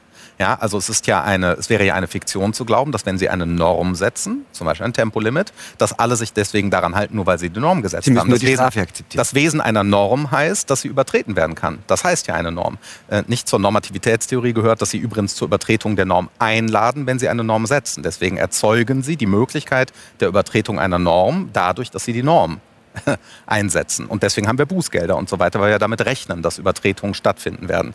Eine Nullübertretung werden wir prinzipiell nicht erreichen. Es sei denn, wir haben ein ganz ausgesprochen zwingendes Argument dafür, dass alle Menschen dazu bringt, zu sagen, ja, das sehe ich ein. Das war teilweise so letztes Jahr im März, deswegen hat der erste Lockdown vergleichsweise gut funktioniert, obwohl er auch so spät kam. Auch da wäre es richtig gewesen, da bin ich ganz bei Herrn Greil. Das ist, glaube ich, epidemiologisches 101 beim ersten äh, Corona-Fall, der in Europa aufgetreten ist in Bayern Bei uns in Deutschland dann ging die Diskussion los, sofort in einen Lockdown über Bayern zu verhängen. Das wäre medizinisch sinnvoll gewesen, aber demokratisch nicht durchzusetzen. Ja? So. Das heißt, äh, äh, da gibt es eine epidemiologische Wahrheit, aber hier trifft die epidemiologische Wahrheit auf andere soziopolitische Wahrheiten und das Absolutsetzen der epidemiologischen Wahrheiten ist nicht zielführend, sondern führt zu nicht wirksamen Maßnahmen. Das ist genau, was wir gerade haben. Also dadurch, dass die Beobachtung dessen, was in der Gesellschaft geschieht, einseitige Kategorien, also Modellierungen menschlichen Verhaltens, Verhaltens unterstellt, die medizinisch völlig legitim sind und dort zielführend, äh, aber auf andere Systeme trifft, die mit eigenen wissenschaftlichen Beobachtungen, soziologischen Kategorien und so weiter zu beobachten wären. Dadurch entsteht ja gerade die Spannung. Das heißt, die Nichtwirksamkeit der Maßnahmen ist nicht gut, die da Schuld der einen Interessenkonflikt und was Sie ja. sagen ist, und Herr ja. Greil sagt, es ist nicht so, dass dabei eine Seite absolut gesetzt wird und das nicht angemessen abgewogen wird. Ich sage auch, dass Aber ich möchte kon ja. konkreter bleiben. Ich meine, das ist ein 19-Jähriger, der weiß ja, mhm. der ist ja irgendwie mhm. einigermaßen irgendwie volljährig, der weiß, was ihm blüht und macht ja. das trotzdem. Genau, das ist ein... Die Frau ist genau. in Quarantäne, weiß, ja. was ihr blüht, sie macht das ja. trotzdem. Da genau. passiert ja was. Genau, das sind also, das sind, ich würde jederzeit sagen, erstens sind das klar gemessene Rechtsübertretungen, Kein, keine Frage. Ja? Die, Einsätze, die Frage ist, ob die Höhe der Strafen, ob das eine gute Idee ist, die so hoch zu verhängen oder nicht, darüber kann man im Einzelnen diskutieren, da müssen Sie Juristen fragen, äh, ja, äh, was da die Verhältnismäßigkeit. Die Frage ist jetzt aber, wie überzeugen wir, wenn überhaupt, die Menschen, äh, in Europa davon, dass sie insgesamt den Maßnahmen folgen. Wie überzeugen Sie Menschen davon, vier Monate lang ja, sich an Ausgangssperren zu halten, ohne ihre Freunde zu treffen. Ich würde sagen, äh, wenn diese Menschen nicht gefährdet sind. Sie können jetzt immer sagen mit dem moralischen Argument, wir müssen das Infektionsgeschehen bremsen, ist auch in deinem eigenen Interesse, wenn die Zahlen niedrig sind. Das sind richtige Argumente. Damit werden Sie aber nicht diese Menschen überzeugen, weil Menschen verschiedene Risikoeinschätzungen haben, die auch nicht genau. falsch sind. Wenn Sie ein völlig gesunde 17-Jährige sind, dann ist Ihre Risikowahrnehmung eine, dass Sie sagen, im Grunde genommen kann mir hier nichts passieren. Ja? Genau. Und äh, selbst wenn Sie das moralische Argument verstehen, dass Sie hier im Dienste der Gesellschaft, im Dienste der also Vor Solidarität. und so weiter. Mhm. Genau, klar. Aber auch Solidarität gilt nicht unbedingt, weil die geht ja auch in die andere Richtung. Die 17-Jährige kann ja auch sagen, warum ist man, warum äh, schwindet die Solidarität mir gegenüber? Mhm. Oder wie gesagt, mit den mhm. Schulkindern genau. oder Universitätsstudierenden. Es protestieren ja nicht nur äh, niederländische Hooligans, sondern zum Beispiel französische Studenten. Ja, die, studi die protestieren für die Öffnung mhm. der Universitäten. Mhm. Ein völlig legitimes An äh, äh, nicht? Also das muss man eben auch auch in Rechnung stellen. Und deswegen ist die reine medizinische Perspektive, weil sie geistes- und sozialwissenschaftlich nicht informiert ist, blind für das faktische Geschehen. Und diese Blindheit führt dazu, dass die Maßnahmen nicht wirksam sind. Und das wird sich auch nicht ändern, egal wie viele Lockdowns da man verhängt. Dann, aber dann kommt ja auch so quasi draufgesetzt wird dann noch einmal die politische Sache. Und da, da, da finde ich es interessant, dass Sie vorhin gesagt haben ähm, oder gesprochen haben, in erster Linie so quasi von unintended consequences. Mhm. Die Frage ist aber, ähm, ob, ob da nicht mehr dahinter ist. Nicht? Also es gibt ja offenbar auch irgendwie einen gewissen Gefallen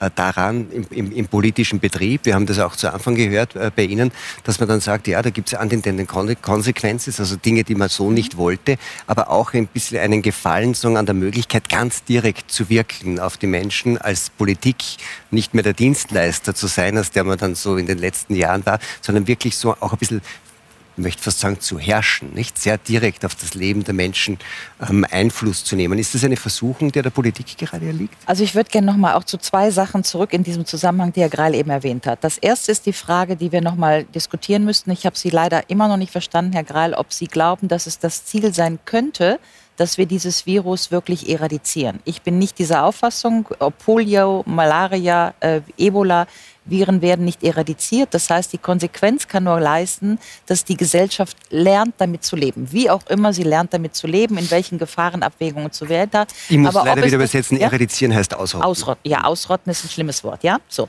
Wenn wir sagen, wir werden das Virus nicht ganz wegkriegen, geht es um Verhältnismäßigkeit, geht es um, ähm, um die Abwehr von Risikogruppen und Belastungen der Gesellschaft. Und dann ist in der Tat die Frage, wie verhandeln wir eigentlich? Und das scheint mir das zentrale Problem der Pandemiebekämpfung zu sein, dass wir ähm, sehr viel abstraktes Risiko und für nicht alle Leute eine konkrete Gefahr haben.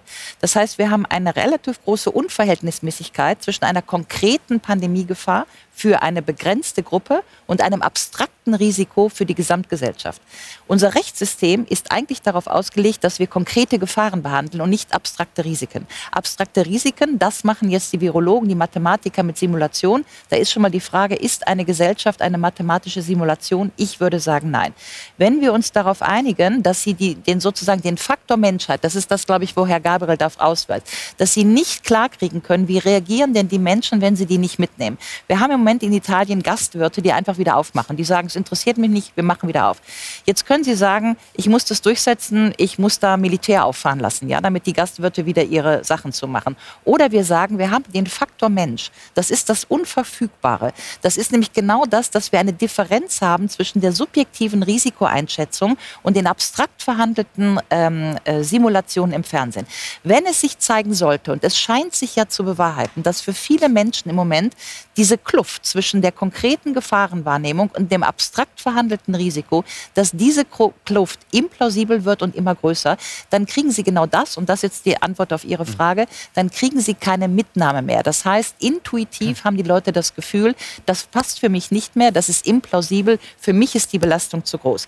Wenn das so wird, dann haben wir einen demokratischen Faktor, der ist sehr groß. Sie müssen dann nämlich Maßnahmen durchsetzen gegen die Intuition der Bevölkerung. Das kann, und das ist meine große Sorge, notwendigerweise nur paraautoritär oder paratotalitär erfolgen. Sie müssen dann am Ende Leute, die nicht mehr bereit sind, ihnen intuitiv zu folgen, die auch nicht mehr sich überzeugen lassen von ihren abstrakten Simulationen, die müssen das sie heißt, im Grunde die Politik repressiv. muss immer mehr noch eins nachlegen so, im repressiven Sinn. Im repressiven Sinn. Das ist, nein, das ist reine Pfadabhängigkeit. Das können Sie ja jetzt schon sehen. Also ich meine, wir haben ja schon im jetzigen Pandemieverlauf im Grunde eine Menge Tabubrüche. Darf ich mal einige aufzählen? Ja, also wir haben erstmal schon einen Notfallbestand für die Verfassung.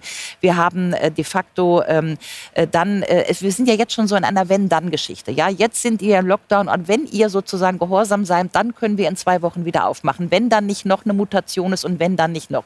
Das heißt, wir sind von so einem Freiheitskatalog abgesagt auf so und jetzt wird es sozusagen schon als Fortschritt verhandelt, wenn demnächst wieder das so ein bisschen aufgeht und das wieder ein bisschen aufgeht. Aber wir haben längst vergessen, dass wir mal da waren. Das heißt, wir, hätten, wir verhandeln ja jetzt auch sozusagen die Rückkehr zu unserem Rechtsraum, die verhandeln wir ja schon konditionell.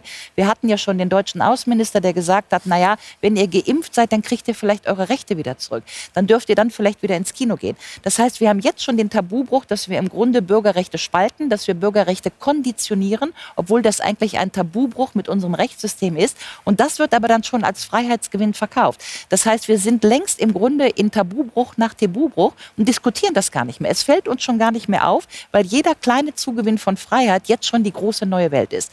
Und da muss ich sagen, ich würde gerne noch mal eine strukturelle Diskussion dafür, was wir hier verhandeln. Verhandeln wir überhaupt noch die Rückkehr zu einem System, wie wir es mal kannten, oder verhandeln wir konditionierte sozusagen äh, verstückelte Freiheitszugewinne, die wir jetzt aus einem Pandemiegeschehen heraus bemessen und sagen, morgen sind wir froh, wenn es der Friseur ist, übermorgen sind wir froh, wenn wir wieder in die Schule dürfen. Herr Greil, ich, ich, ich, ich, ich versuche immer ein bisschen auch Konsens äh, zu finden und hat nicht Frau Gero einen Punkt damit, dass man sagt, ähm, wir, wir haben tatsächlich sehr stark die Modellierung drin, weil nach dem derzeit gültigen Gesetz in Österreich darf ein Lockdown nur verhängt werden. Ich glaube, es ist Paragraph 5 wenn unmittelbar eine Überlastung des Gesundheitssystems droht. Die derzeitigen Zahlen der Belegung der Spitäler, auch der Intensivstationen, tut das nicht. Aber man sagt, es könnte ja sein, weil die Mutanten, die wir jetzt sehen, die sind wahrscheinlich deutlich ansteckend und dann werden wir in der Folge, wenn wir nicht, werden wir wieder höhere Zahlen haben. Tatsächlich ist es ja so, dass Maßnahmen so quasi verhängt werden, tatsächlich aufgrund von Simulationen. Ich glaube, das ist ja zweifellos richtig. Ich würde sagen, das ist das Grundprinzip, äh, mit dem Menschen besonders große Schwierigkeiten haben, dass sie die Realitäten kennen und äh, verarbeiten, die sie sehen und die sie in der momentanen Situation erfahren und dass sie sehr wenig äh, Antizipationsmöglichkeit haben oder jedenfalls im Alltag nur in selteneren Positionen gewöhnt sind, in, einem weiter, in einer weiten Vorausschau zu antizipieren. Aber selbstverständlicherweise ist eine, ein wesentlicher Teil der gesamten Funktionsweise unseres Staates und unserer Gesellschaft auf eben diese Antizipation von Risiko ausgerichtet. Unser gesamtes Versicherungssystem schützt, und das zahlen wir ein zu dem Zeitpunkt, in dem wir nicht krank sind, aber in der Antizipation, dass wir wissen, dass wir krank werden und dass wir alt werden und dass wir sterben werden und dass wir würdig diese Prozesse haben wollen. Und dafür ist eine Leistung all jener zu erbringen, die im Moment noch nicht die Anschauungswirklichkeit von Krankheit haben. Also der Lockdown ist eine Versicherung auf spätere Nichterkrankungen selbstverständlich. Äh, ist, selbstverständlich ist er das. Hm. Die, die äh, Versicherung kann immer die Prämie meistens aussuchen. Ne? Das hat auch eine Prämie, die Sie haben. Äh, und am schlimmsten ist, wenn Sie keine Versicherung haben. Ich wünsche Ihnen viel Glück, wenn Sie in Amerika nicht versichert sind. Die, das ist völlig klar. Der zweite wesentliche Punkt ist auch, es gibt für die Entwicklung eines, eines exponentiellen Wachstumsprozesses den wir nicht gesehen haben. Im gesamten Krisenverlauf gab es keine exponentielle Entwicklung. Wollte ich nur noch mal kurz sagen. Das ist nicht wahr. Wir haben für die Vorstellung eines exponentiellen Wachstums keine Alltagserfahrungen im gesamten menschlichen Leben nicht. Weder wachsen unsere Bankkonten exponentiell, noch wächst unser Erfolg exponentiell, noch wächst unser Ansehen oder unsere Anerkennung oder unsere Liebe oder irgendeine Erfahrung, die wir im Leben machen, exponentiell und das jedenfalls langfristig. Das heißt, wir brauchen eine klare, eine klare Übersetzung des real Notwendigen in das in der individuellen Betroffenheit Verständliche. Und das ist die Aufgabe, die selbstverständlicherweise das ist Politik einig, hat. Das gelingt ja offenbar nicht. Also ich glaube, wir haben eine grundsätzliche Einigkeit darüber, so würde ich das jedenfalls wahrnehmen, dass es die Aufgabe von Politik ist, unter kritischer Würdigung aller Sachverhalte auch von den Dingen, die Ihnen nur Experten und Simulatoren und diese Simulationen stimmen eins zu eins mit dem überein, was Sie in den Ländern sehen, die der Pandemie vorauslaufen. Es ist nicht so, dass das nicht eine reale, einen realen Gegenwert hat, auf, äh, den Sie jederzeit kontrollieren können, dass das, dass das faktisch ist. Äh, das ist selbstverständlicherweise die primäre Aufgabe von Politik, aber auch der Gesamtgesellschaft. Das ist ein gesamtgesellschaftlicher Prozess. Und wogegen ich mich wehre, ist die Kleinheit des Menschenbildes, das man hat, indem man glaubt, dass wir irgendwann, irgendwo und dauerhaft zu irgendetwas, was wir vor dem als normal bezeichnet haben, zurückkehren. Wir, das wir, wollen Sie also gar nicht. Ich will das nur wissen. Ich finde das absurd, weil das in der gesamten Menschheitsgeschichte nicht stattgefunden hat. Wir adaptieren ununterbrochen. Unsere Kinder lernen anderes. Unsere Kinder werden eine andere Hirnentwicklung haben aufgrund der Medien, die sie verwenden, aufgrund der, der Computer, die sie von früher Kindern verwenden, aufgrund anderer Geschwindigkeiten, die sie damit lernen und die sie damit wahrnehmen. Äh, selbstverständlicherweise, es ist richtig zu sagen, dass unser Handy unser ausgelagertes Gehirn ist. Na, selbstverständlicherweise ist es. Wollen Sie das? Ist das Ihr Menschenbild, um dass das, nein, das ist schon nein, richtig. Ich würde nein, gerne wissen, nein, ob Sie das wissen. Nein, Sie, Sie missverstehen mich fundamental. Herr Greil, Sie missverstehen mich unter der Perspektive, Herr Greil, würde ja, auch, würde ja auch ähm, der Dauerlockdown eine, eine solche mögliche Adaption sein? Weil Nein. es wird ja, es wird ja, es ja Nein, die Rede, wird es nicht kommen. die Mutationen sind viele. Es kommt die nächste Pandemie, Herr Gates, glaube ich, sagt, die ist hundertmal gefährlicher. Schauen dann, Sie versuchen das dann kann man das, dann müsste das eine Adaption sein, die Nein, auch drin ist. kein Mensch wird ernsthaft erwarten können, dass Sie einen, dass Sie einen sehr, sehr langen, über Jahre gehenden Lockdown aufrechterhalten. Das wird auch definitiv, will das niemand und definitiv wird das auch nicht kommen. Das ist völlig klar. Wie lange klar. kommt der denn? Dafür brauchen Sie auch nicht das Virus ausrotten. Davon ist überhaupt nicht die Rede. Wir leben in einer Koexistenz mit dem Virus, die zum derzeitigen Zeitpunkt mit den Mitteln, die wir akut zur Verfügung haben, nicht in eine Koexistenz führen kann, weil es uns gesellschaftlich, äh, gesundheitlich und wirtschaftlich ruinieren würde, wenn wir dieser Pandemie freien Lauf lassen. Daher haben wir eine Phase, die von der ersten Sekunde an, und das ist nicht ausreichend den Menschen vermittelt worden, klar gemacht hat, dass in allen Modellen und in all dem, was man auf der Welt beobachtet hat, selbstverständlicherweise die Pandemie wiederkommt und dass es in regelmäßigen Abständen, je nachdem wie stark dieser Lockdown ist und von anderen Faktoren abhängt, sie Restriktionsmaßnahmen brauchen. Wir haben jetzt, wie lange? Ja, wir haben jetzt eine Überlappungsphase mit der Ausrollung der Impfung, selbstverständlicherweise. Und es wird davon abhängen, wie schnell, wie, wie effizient erstens diese Ausrollung ist. Es wird auf der anderen Seite von der Akzeptanz der Impfung abhängen. Da Auch bin von ich, der Qualität? Da bin ich, ja, natürlich, da bin ich extrem optimistisch, weil wir eine völlige Inversion sehen. Die Leute rennen uns die Tür ein, äh, dass sie geimpft werden wollen. Und von der Impfskeptizismus ist massiv im, im, im Schwinden. Und das ist auch eine rationale Grundhaltung. Und die, der überwältigende Teil der Gesellschaft hat eine rationale Grundhaltung. Und unsere gesamte Demokratie und Gesellschaft beruht darauf, dass wir wir Menschen zu einer rationalen Grundhaltung bewegen können.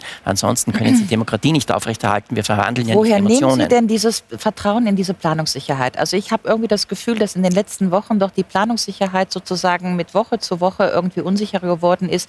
Wir haben massiv irritierte Bevölkerungen. Das Impfgeschehen würde ich im Übrigen anders beurteilen als Sie. Aber ich bleibe noch mal bei dem, was Sie sozusagen nicht voraussehen. Also erstmal habe ich jetzt immer noch nicht verstanden. Ich habe es wirklich immer noch nicht verstanden. Aber was ist eigentlich Ihre Position? Der Lockdown jetzt jetzt bis März oder vielleicht bis April oder ein bisschen raus, ein bisschen rein?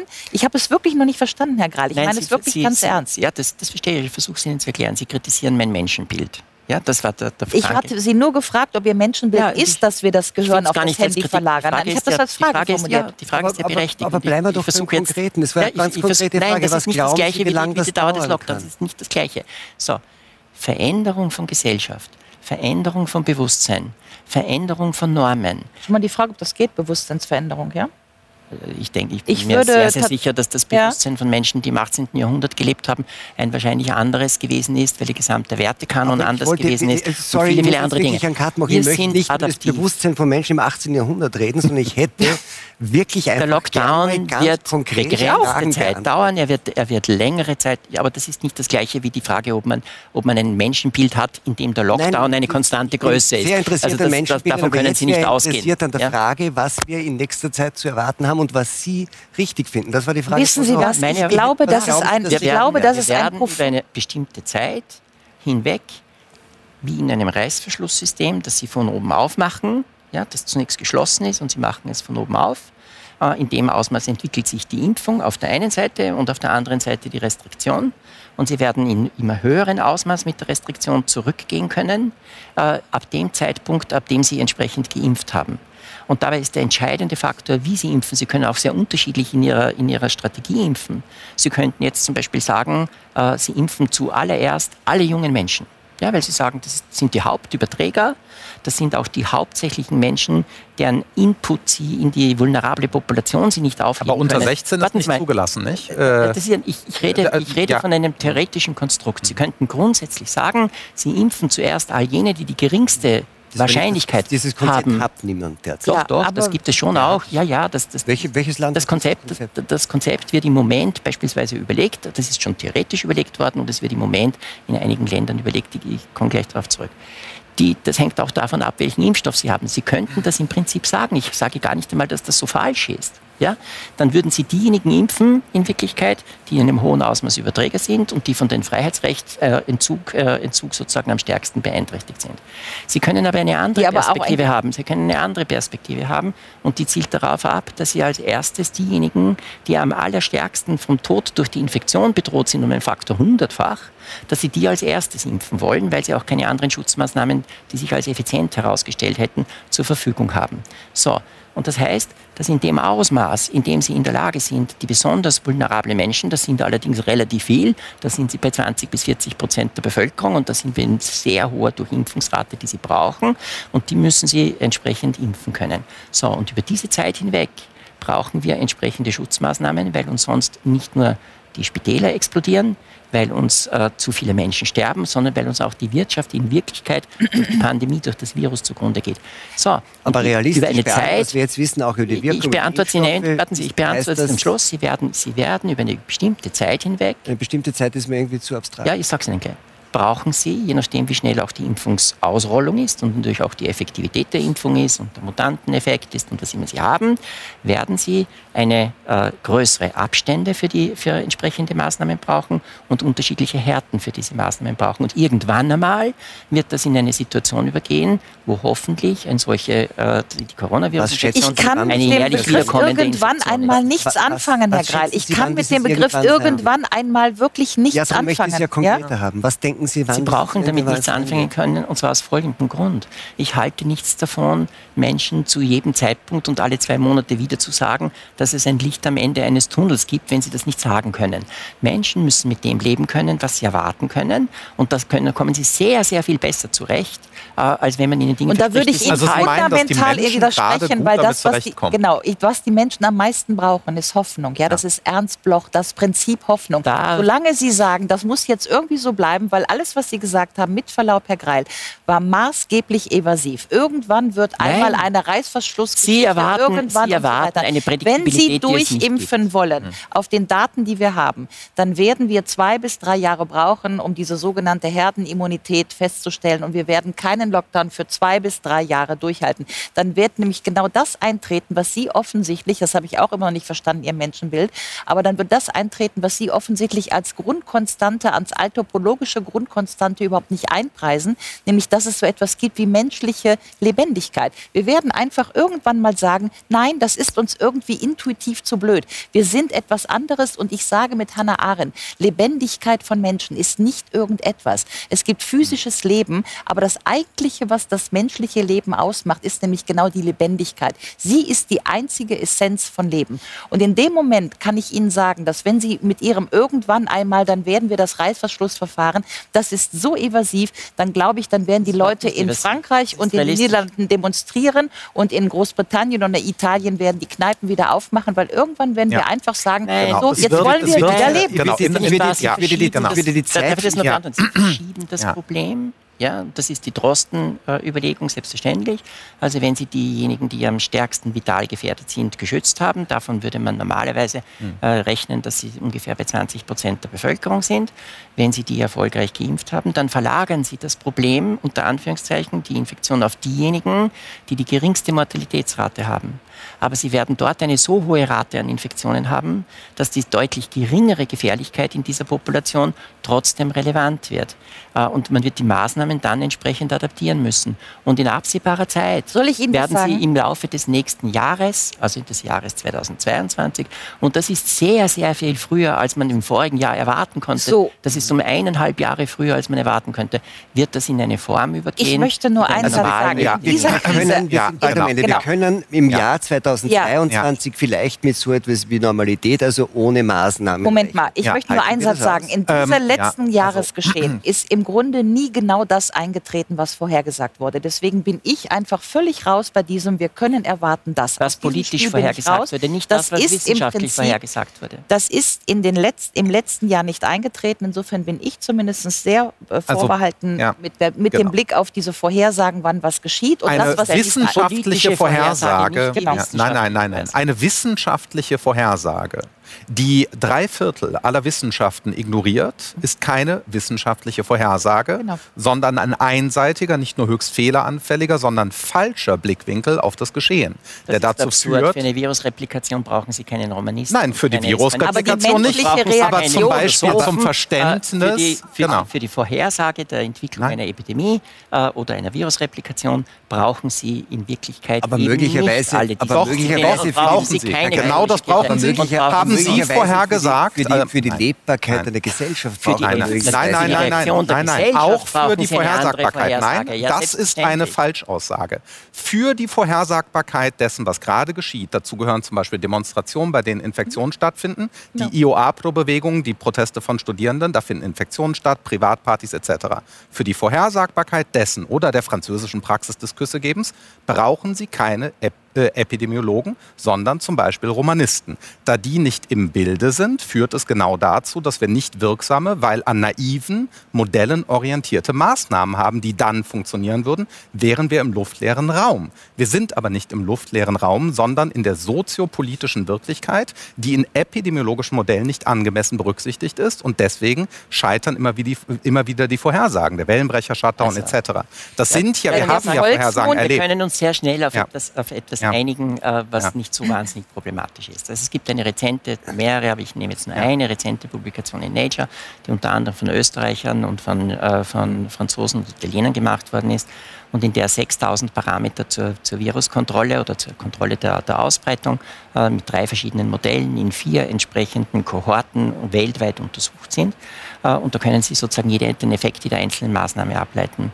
Äh, Das Interessante daran ist, dass sie das sozusagen äh, länderübergreifend tun. Sie haben aber immer, und das ist äh, zu jedem Zeitpunkt klar gewesen, eine Komponente, die darin besteht, dass sie einen unterschiedlichen kulturellen Hintergrund haben, der zum Beispiel mit Maßnahmeneinverständnis, mit dem Vertrauen in die Regierungen verbunden ist. Sie haben ja auch in demokratischen asiatischen Ländern einen sehr viel höheren Vertrauensindex von äh, welchen Menschen in die Regierung, als sie erforschen das in westeuropäischen Genau. Staaten welchen haben. Disziplinen Das wird erforschen ununterbrochen. Sie das? Ich wird würd's ja mal ganz ununterbrochen einfach Mit welchen Disziplinen? Weil Sie gesagt haben, es nicht um braucht den keine- Machtanspruch Doch, einer nein, das ist kein Disziplin. Machtanspruch. Wir können Im uns ganz einfach das, darauf Nein, das einigen. ist die Frage, Nein, wie wir, wir haben ja Einigkeit, wir haben ja Einigkeit darüber und das besteht von der ersten Sekunde an, dass wir unterschiedliche Kulturen haben, wie wir mit solchen Dingen umgehen, dass wir einen unterschiedlichen sozialen Kontext haben, dass wir eine hochgradig unterschiedliche Bewertung des individuellen Lebens gegenüber So, dem, dem und des es so etwas einer Gesamtgesellschaft haben. Das ist sehr verschieden.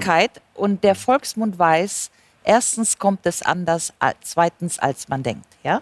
Und ich glaube, dass diese letzte Unverfügbarkeit, die ist das, was uns am meisten in dieser Krise fehlt. Dieses menschliche Begehren, dass wir hier alles kontrollieren, obwohl wir im Grunde zu diesem Zeitpunkt der Pandemie so ungefähr wissen, dass wir nichts wissen, weil es in den letzten zehn Monaten nie so gekommen ist, wie wir gedacht haben, dass es kommen müsste. Wie es gesagt weil wir, weil wir, wie, weil wir eine letzte Unverfügbarkeit, nämlich dass wir die Dinge vielleicht nicht beherrschen zu 100 Prozent und deswegen auch keine Krisenstrategie zu 100 Prozent verabsolutieren sollten. Das wäre das, was ich hier einwerfen Das hat ja würde. auch niemand gefordert. Doch, Sie haben das äh, gesagt. Sie haben gerade mit einer Studie geredet von Science oder von Nature mit 6000 Parameter, an denen man berechnen könnte, dass bei dem und dem Kulturhintergrund und so weiter Nein, das- genau die Reaktion Nein, zu erwarten ist. Und das, das was ich ich dagegen stelle, sind- ist tatsächlich die menschliche Überraschung oder wenn Sie so wollen, das Wunder im Sinne von Hannah Arendt, dass nämlich mit jedem, mit jeder neuen Gebürtigkeit die neue Idee auf die Welt kommen kann. Das heißt, es kommt immer etwas um die Ecke, was Sie Ja, bestimmt wunderbar. nicht Jetzt sind, wir ja, jetzt sind So. wir ausnahmsweise, ohne dass Sie es bemerkt haben, auf der völlig gleichen Aber Ebene des das Weltbildes ist oder des. Menschenbildes, Also das wir haben. ich- Menschen. Sind, sind lernfähig, sie sind Genau. sich selber entwerfend. sie sind ihr eigener Herr in der entsprechenden Aber nur wenn Sie das Gehör nicht auf das Handy Und sie tun, ne? bestimmen ihr eigenes Leben, aber nicht die Überlebensfähigkeit der anderen. Und dort ist die entsprechende Das Problem Grenze. scheint- Und ich vertraue voller Hoffnung auf die Fähigkeiten, die das menschliche System hat, weit über diese Genau. Krise hinaus. Das Problem ist, Herr haben Geil, dass wir keine Zeit mehr haben und das glaube ich, sehr oft zum Ausdruck kommt, dass die Lernfähigkeit wir nur anerkennen von Menschen, wenn sie das lernen, was wir ihnen beibringen wollen. Ähm, aber es kommt jeden Moment Das was anderes. was ich sage. Es kommt jeden Moment was anderes um die Ecke. Ich fürchte, die, das Ende der Maßnahmen kommt erst äh, 2022, glaube ich, haben Sie gesagt, um Nein. die Ecke. Das habe ich Viel auch später. nicht gesagt. Viel Was? Das später. habe ich auch nicht gesagt. Ein Ende, ein Ende aller Beschränkungen wird es erst Nein. 2022 geben, haben Sie doch gesagt. Ein Ende. Nein. Es ist Ich wirklich schwer zu fassen, was Sie sagen. Also das möchte ich schon Schauen auch mal Sie. sagen. Aber das Sie, haben Sie doch Sie, gesagt, Herr Sie interpretieren den, den maximalen Lockdown Nein, oder eben den Ende. nicht maximalen Lockdown. Nein, überhaupt Äh, nicht. Aber das ein Ende von Maßnahmen wird es erst 2022 geben, haben Sie gesagt. Das hängt mit der Durchimpfungsrate zusammen. Wenn Sie das weltweit betrachten, Ja. ist das 2023, 2024. Bei uns Ja. wird es sehr viel früher sein. So ist ein Faktum und wir leben in einer kommunizierenden nichts Welt. anderes, Herr Kreil, habe ich gesagt. Ja, es wird weitere Maßnahmen brauchen. Das ist die Ja, Realität. und wenn Mit ich der müssen wir leben. Und, es ich, ist nicht das, sinnvoll jetzt zu sagen, sagen Sie es wieder, wir werden erst 2022 bei uns keine Maßnahmen mehr brauchen. Wenn ich sage, ein Ende der Maßnahmen werden wir es 2022 haben, sagen Sie, sagen Sie, habe ich nie Aber es werden gesagt. sehr viel geringere. Maßnahmen sein und wir können nicht Ja. Wissen Sie, was ich glaube? Dass das alles irgendwann mal so absurd, Herr Greil, wissen Sie, ich was ich glaube? getan. Dass je länger gesagt, wir solche Ende Sachen so diskutieren, wird das irgendwann mal so absurd, dass noch der Letzte erkennen wird, dass sich hier ein System völlig im Baum verlaufen hat. Und dann kommen wir alle runter vor den Bäumen und dann werden wir sagen, so jetzt ist gut. Ich glaube, dass solche Das, Diskussionen, die ein Absurditätslevel fast nicht mehr zu überbieten sind, dass solche Diskussionen im Grunde einen Beitrag dazu leisten, dass wir irgendwann mal sagen werden, oh mein Gott, vielleicht sind wir da oben im Baum. Und heute kommen wir auch nicht mehr runter, weil heute ist unsere Zeit leider vorbei, Frau Gero. Meine Herren, vielen Dank für dieses. Ich fand es gar nicht so absurd, ähm, aber es hat vielleicht die gesellschaftliche Realität ganz gut abgebildet, in der wir uns befinden. Vielen Dank für das Gespräch. Ihnen einen schönen Abend und hoffentlich am nächsten Donnerstag beim Talk im Hangar 7.